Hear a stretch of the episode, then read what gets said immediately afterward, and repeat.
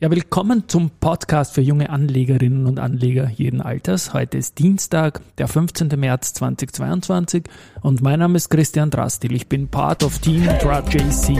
Team JC. Podcasting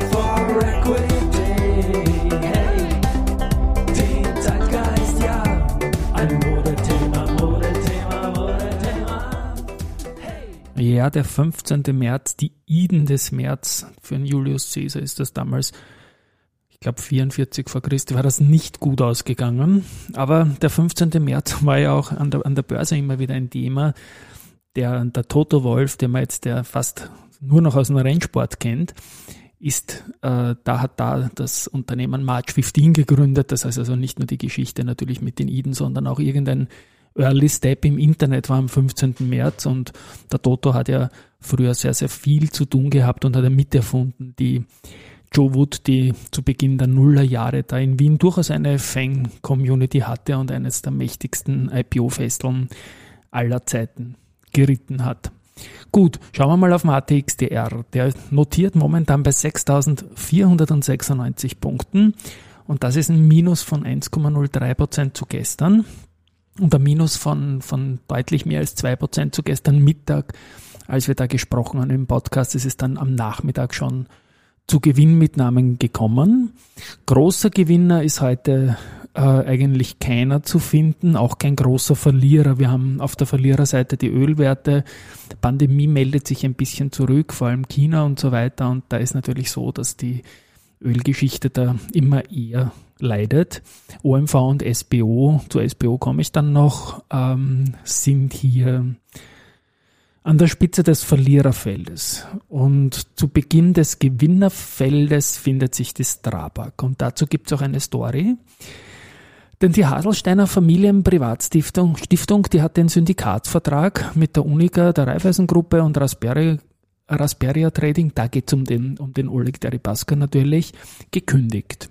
Man wollte den russischen Anteil an sich ziehen, ist aber damit gescheitert und damit ähm, hat die Haselsteiner Privatstiftung das halt ausge aufgegeben. Der Vorstand selber, der begrüßt diese Entscheidung und hat gesagt, okay, ähm, im Hinblick auf die Sanktionen und so weiter ist das alles eine gute Sache.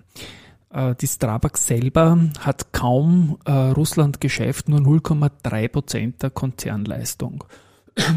Und der Vorstand hat den Entschluss gefasst, diese Aktivitäten abzuwickeln. Das hat natürlich auch Auswirkungen für die Unica. Ähm, das Syndikat endet jetzt zunächst mit dem Ablauf vom 31.12.2022, also mit Jahresende. Momentan bilanziert die Unica die Strabag at Equity, weil man ja maßgeblichen Einfluss hat. Danach äh, wird man das nicht mehr machen können. Ähm, und überlegt, äh, dass man die, die Dividende dann künftig ergebniswirksam erfassen wird. Der Buchwert vom Strabag-Anteil wird also künftig dem Börsekurs entsprechen und nicht mehr dem anteiligen Konzern Eigenkapital. Gut, Strabag ist das Stichwort, ich habe es gestern erwähnt. Wir hatten im Vorjahr, und Dividende war jetzt auch wieder ein Thema, eine äh, sensationelle Phase der Strabag-Aktie rund um die Dividende. Und das hat dazu geführt, dass äh, der Wanderpokal in unserem CEO-Ranking aktuell beim Thomas Birtel, beim CEO der Strabag steht. Das kann sich ändern, denn mit dem gestrigen Schlusskurs hat der Gerald Grohmann, der CEO der SBO, die jetzt ebenfalls eine sensationelle Phase am Sekundärmarkt hat, gleichgezogen und hält jetzt auch bei neun Tagen.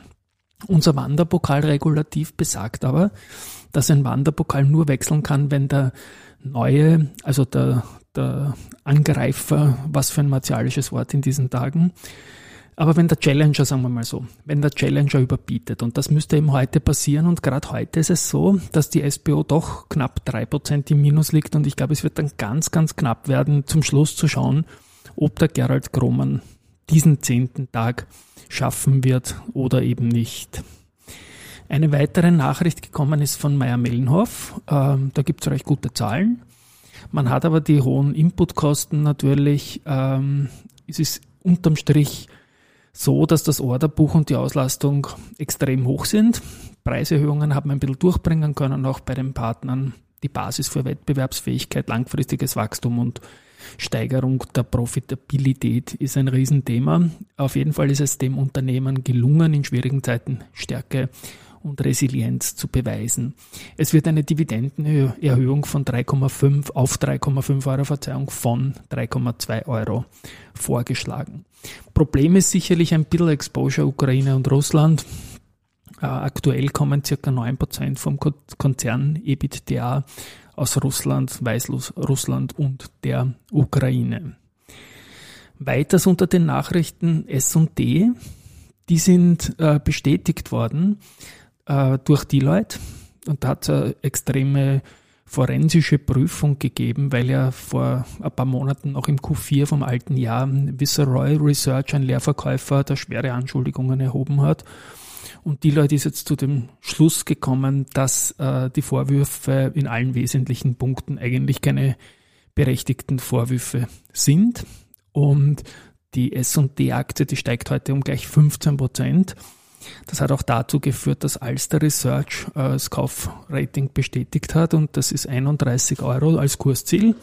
Und die Aktie steht momentan bei 14,5 Euro. Also wenn da wirklich nichts dran ist, verstehe ich auch nicht, warum man nicht gegen Visseroy vorgeht. Meiner Meinung nach, weil da gehört auch sicherlich ein bisschen in die Schranken gewiesen dann. Einen schönen Auftrag hat die Wolfgang-Gruppe bekommen, äh, die kooperieren mit der deutschen SF C Energy, also es ist eigentlich gar kein Auftrag, sondern eine Kooperation.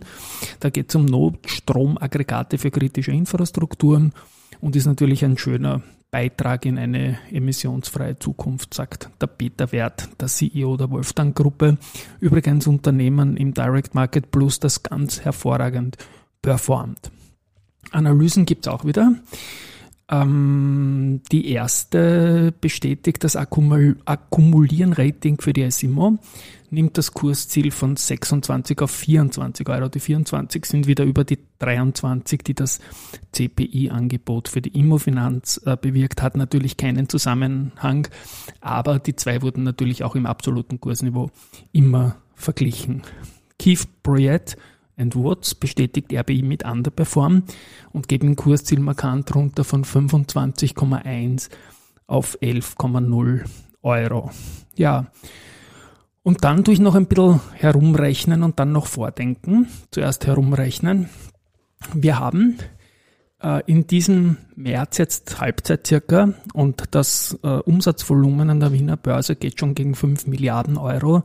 Das ist in einer normalen Phase ein Monatsumsatz und wenn man sich jetzt anschaut, das Pandemie-Monat 1, dieser berühmte, legendäre, traurig legendäre März 2020, der brachte 10,391 Milliarden Euro Umsatz und war zu diesem Zeitpunkt das größte Handelsvolumen seit 2008, als im Oktober 2008 11,5 Milliarden umgesetzt worden sind. Und es könnte sein, dass diese Regionen 10,4, 11,5 jetzt auch im März erreicht werden. Es wird knapp, weil man muss nicht unbedingt davon ausgehen, dass die Stärke beim Volumen aus den ersten Tagen im März, als also die Verwerfungen wirklich schlagend wurden, äh, im zweiten Märzteil äh, noch einmal gehalten werden können. Aber es wird auf jeden Fall der, der höchste Umsatz seit zwei Jahren werden. Das ist, glaube ich, fix. Zum Vergleich noch 11,5 Milliarden hat es im Oktober 2008 gegeben. Und noch im Jänner blickten wir da in eine ganz andere Phase. Da waren es 18 Milliarden. Und ich glaube, irgendwann einmal zwei, drei Jahre davor waren sogar über 20 Milliarden Euro Umsatz. Ja, und zum Schluss möchte ich noch einen neuen Podcast vorstellen, der mir sehr, sehr gut gefällt. Der heißt Vordenken und ist das Thema nachhaltige Ansätze für morgen und ist der Podcast der VBV-Gruppe. Und da gibt es jetzt auch den ersten Beitrag, den ich in den Shownotes verlinken werde. Und die haben auch einen netten Jingle gemacht. Da kann man mal kurz vielleicht hineinhören. Heute schon Vordenken mit dem Podcast für nachhaltige Ansätze für morgen. Präsentiert von der VBV-Gruppe. VBV ihre Vorsorge im grünen Bereich. Ja, ich glaube, wenn es da viele Aktivitäten in diese Art gibt, wir haben auch unseren österreichischen Nachhaltigkeitspodcast, dann kann man wirklich vielleicht auch noch von einer besseren und gesunden Zukunft träumen. In diesem Sinne, Bis morgen. Ciao.